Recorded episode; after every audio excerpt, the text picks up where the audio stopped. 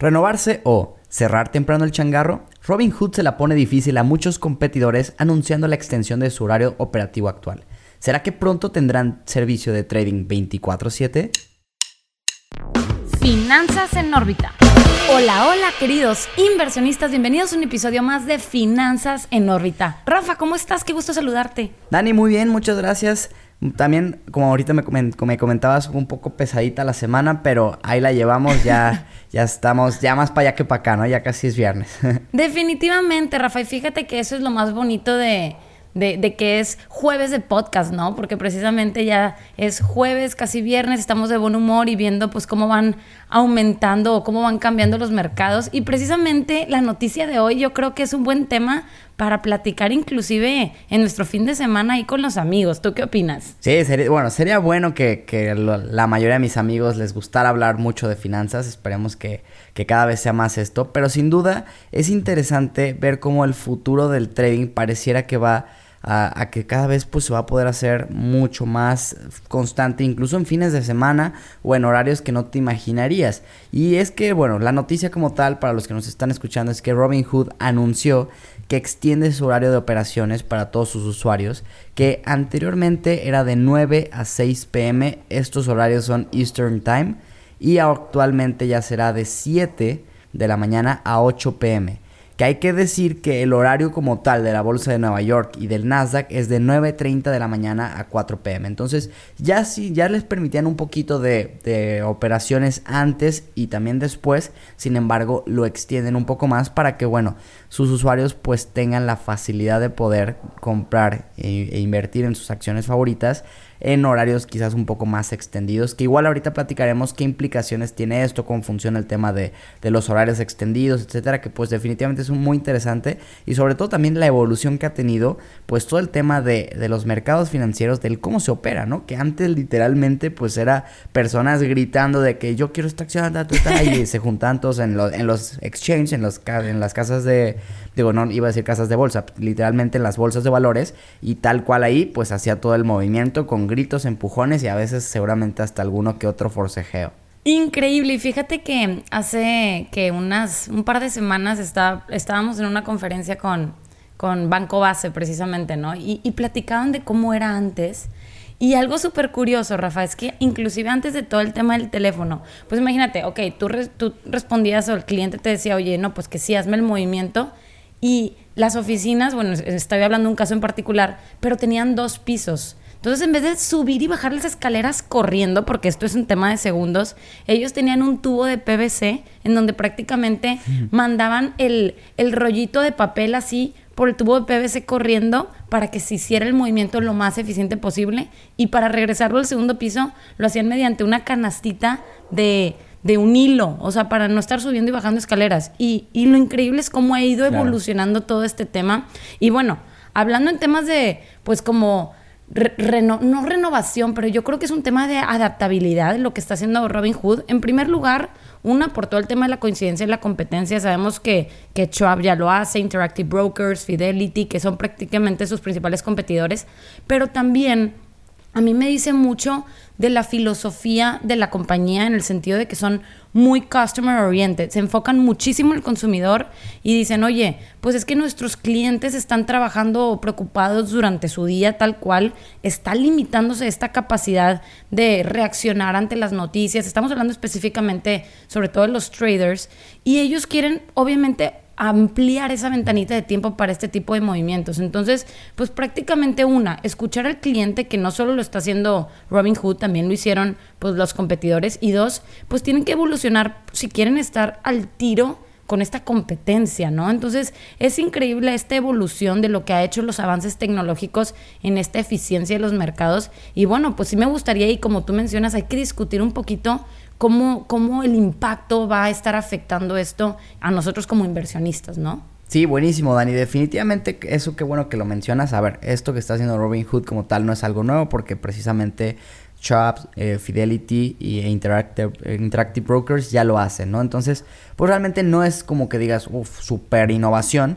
Sin embargo, la visión de Robin Hood es poderlo llevar 24/7, que es lo que de cumplirse, pues sería un tema relativamente, bueno, yo creo que tiene sus pros, contras, ahorita lo platicaremos, que es un tema interesante. Sin embargo, también el, me gustaría colgarme de una palabra que mencionaste dos veces en tu participación pasada, que es la eficiencia, y es que precisamente la tecnología algo que ha permitido mucho en los mercados es el volverlos más eficientes en el sentido del inversionista. Es decir, antes tú, imagínate todo este proceso, te enteras de alguna noticia, eh, llamémosle reporte trimestral. Oye, presenta reporte trimestral a la empresa, tú tienes que conseguir la información que ahorita tú la puedes saber al momento. Literalmente, eh, a mí me llega una notificación en mi celular de las compañías que yo sigo y me dice, este, venció o, se quedó en línea o, estuvo por debajo de, en ingresos, ta, ta, ta al momento. Yo si tengo internet puedo recibir en cualquier momento esta información. Antes era esperar a que tu casa de bolsa o la empresa, si estabas como afiliado a este servicio, te mandaran los resultados que podría tardar unos días, incluso semanas.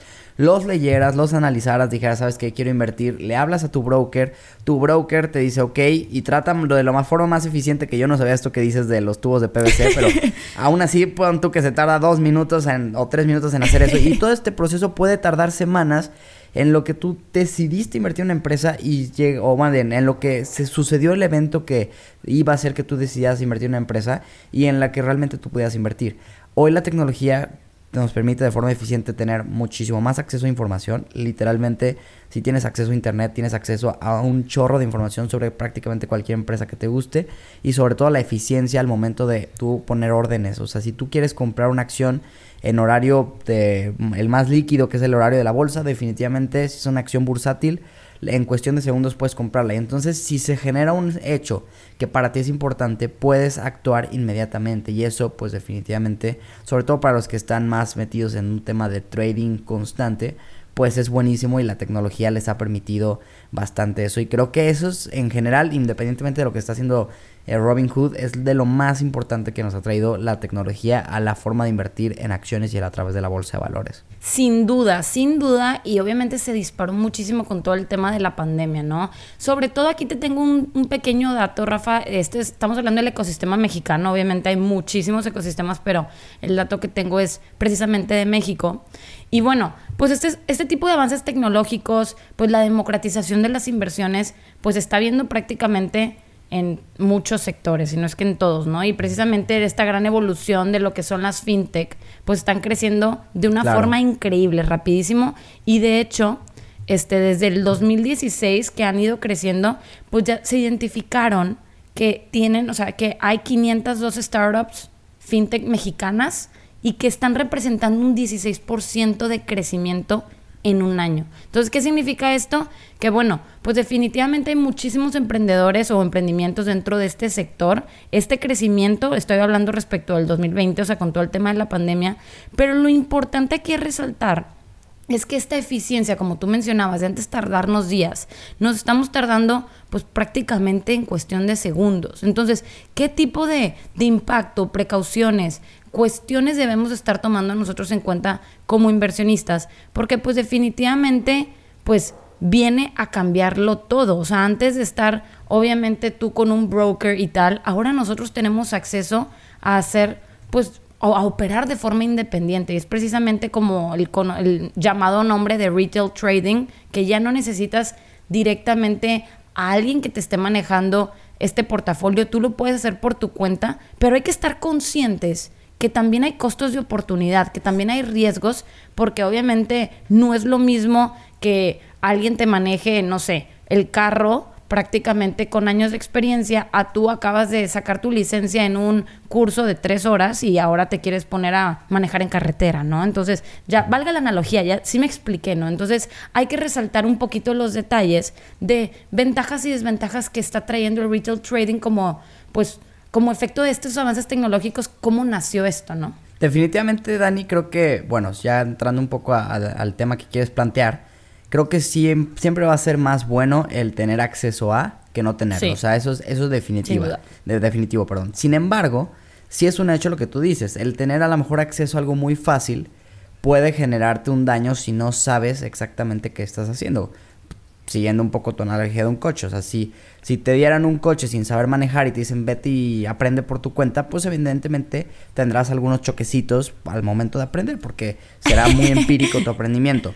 Lo mismo pasa entonces si a lo mejor te dicen, oye, es facilísimo que puedas empezar a invertir en la bolsa, tal cual, solo aviéntate e invierte, pues oye, pues puede que entonces pues tengas ciertos roces porque pues en, la, en ese aprendizaje vas a cometer errores sin duda. Y es que, o sea, a ver, incluso aunque eh, trates de aprenderlo muy bien antes de meterte como te lleno al ruedo, aún así vas a cometer errores. Y no está mal cometer errores, pero hay muchos que sí te podrías evitar o ahorrar si de alguna forma te preparas mucho mejor. Entonces, obviamente, escuchar contenido como el nuestro, eh, informarse en internet, hay muchísimo también contenido muy bueno, etcétera. El, el, utilizar herramientas que hoy en día ya son gratuitas, que de hecho estamos platicando de, de y que ojalá que los inversionistas, si les interesa, vayan y nos lo digan a las redes sociales del podcast, de hacer a lo mejor un, un capítulo donde hablemos de todas las plataformas que hay para analizar acciones y para obtener información que son gratuitas, que están ahí y que te pueden abrir mucho el panorama. Entonces yo creo que eso, este, sin duda puede ser bueno. Sin embargo, pues también tiene como esta parte de que puede serlo demasiado fácil y que a veces cuando algo es fácil no le das tanta importancia y si lo haces al aventón pues podrías tener ahí cierto, ciertas pérdidas que, que pues te podrías haber ahorrado. Lo que también creo que es importante, Dani, no sé cómo lo veas, es el explicar un poco el cómo funcionan las operaciones fuera de mercado, porque de alguna forma hay que entender que es un mercado pues más volátil y con menos liquidez. Y esos dos factores son importantes de entenderlos si queremos invertir en horarios extendidos, porque podríamos, si no estamos preparados, llevarnos por ahí alguna sorpresita. Definitivamente, y aquí el paréntesis que menciona sobre la, pues el episodio enfocado en este tipo de, de herramientas definitivamente creo que sería súper de ayuda y inversionistas díganos si sí quieren, aquí pues nos avisan.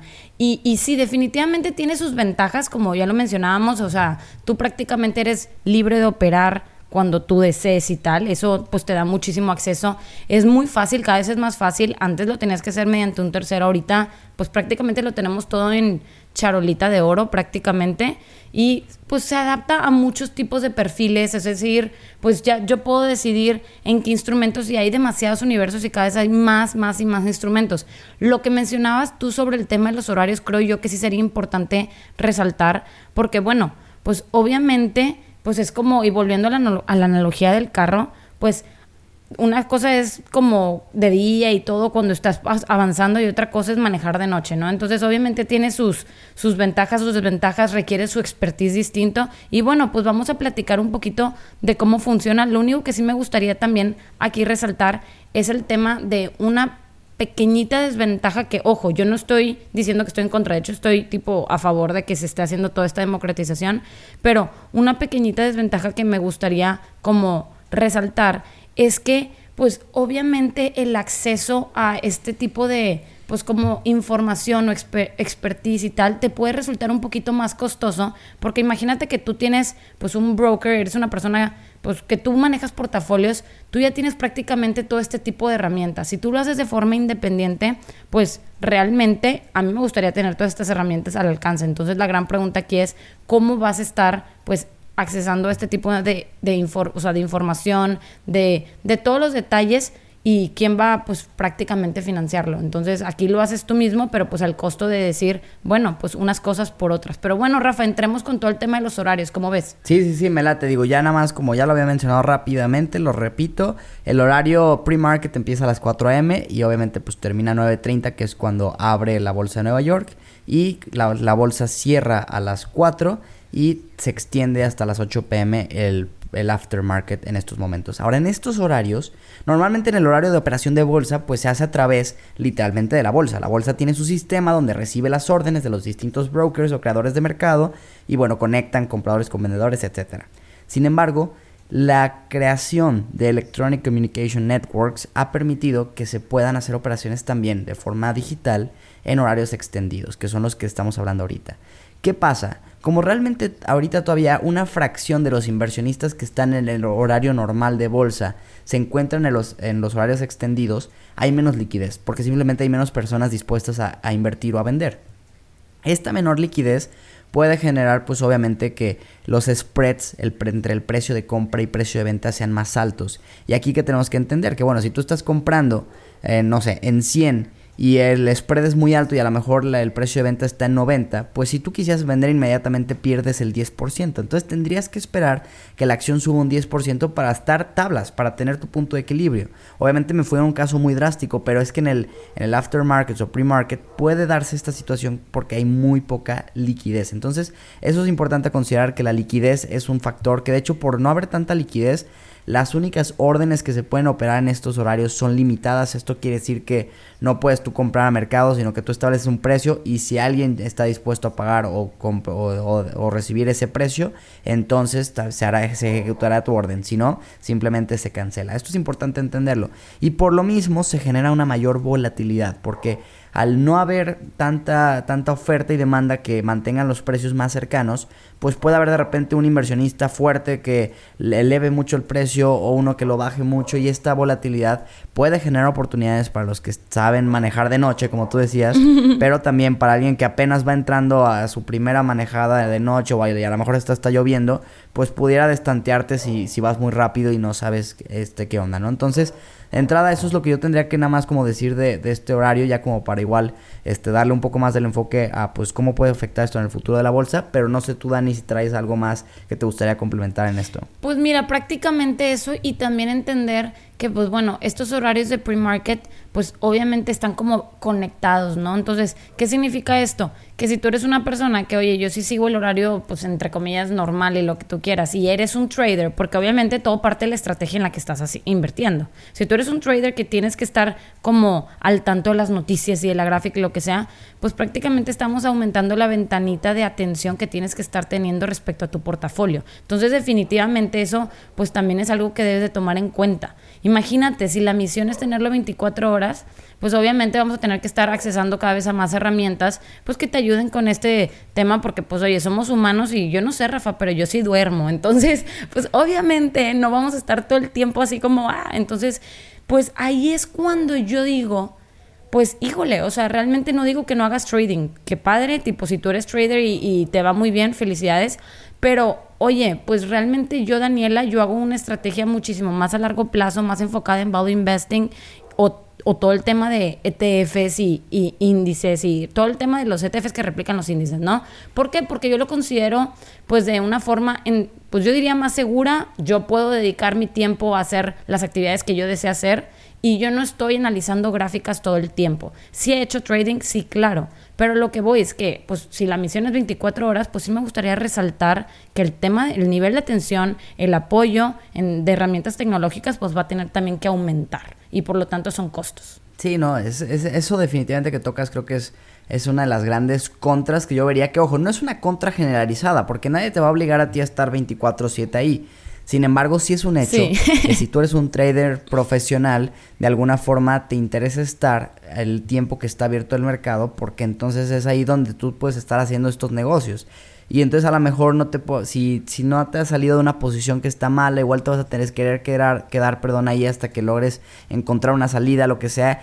Y bueno, puede volverse un poco más complejo. Yo eso es lo que vería tú, justo como tú, como un punto negativo. Incluso digo, eh, no quiero sonar acá muy psicólogo ni nada, pero creo que es importante. Puede generar temas también de ansiedad, el saber que puedes estar checando el comportamiento de tus acciones 24/7. Imagínate que alguien le dé insomnio y se levanta a las 3 de la mañana a ver cómo va su acción de X empresa.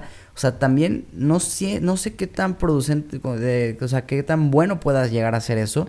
Sin embargo, en términos generales yo creo que sí es positivo. Por ejemplo, te voy a poner un caso eh, personal que incluso aunque yo tengo esta visión igual de largo plazo y que creo que si tú inviertes de largo plazo realmente no cambia mucho esto. Sin embargo, yo por el trabajo que tengo de oficina, sí tengo como lo, justamente está ligado a la operatividad del mercado, entonces mis horarios, o sea, o el tiempo que estoy más enfocado al trabajo y que me cuesta más por a lo mejor desconectarme a poder hacer alguna operación, es justamente cuando está abierta la bolsa. Entonces muchas veces a mí sí me ha pasado que me pierdo el poder hacer una compra o una venta por estar yo trabajando y que no tuve tiempo.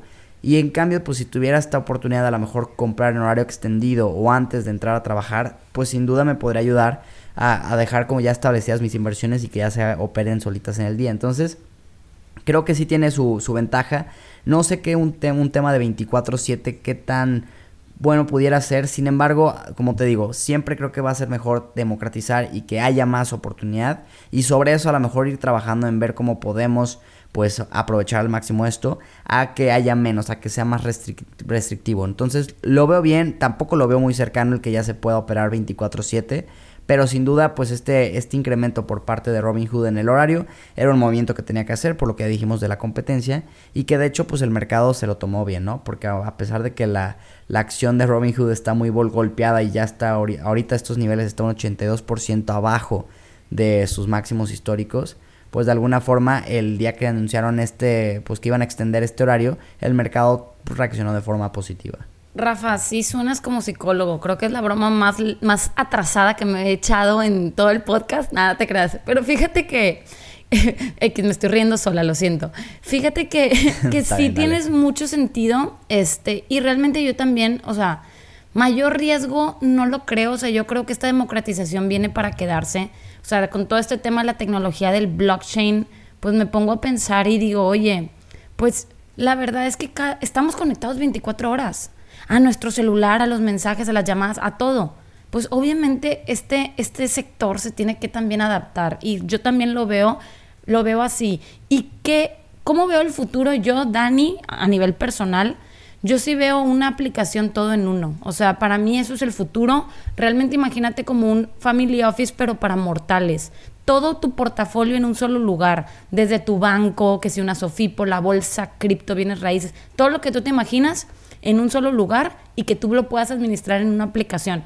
Y para mí, para allá va el futuro. Y todo conectado 24/7. No sabemos cómo, no sabemos este tema de comunicación, cómo vaya a ocurrir, en cuánto tiempo, no tenemos ni idea. Pero yo creo que esta democratización pues definitivamente está dando mayor accesibilidad y pues obviamente cada vez hay más inversionistas. Ojo, en el caso de Robin Hood pues desde luego es que la mayoría son first time investors, o sea, están invirtiendo por primera vez y la mayoría son prácticamente traders por esta nueva modalidad de yo creo que es prácticamente un tema de cultura también, de que queremos todo rápido, entonces estamos como que queriéndonos hacer ricos de un día para otro, y digo queriéndonos porque yo también soy millennial, pero bueno, yo sí estoy con la modalidad de la estrategia anterior, pero sí he hecho trading, entonces creo yo que prácticamente el, mensaje que nos está dando esta noticia a nivel personal es, oye, la democratización de, los de las inversiones viene para quedarse y aún le falta un camino por recorrer.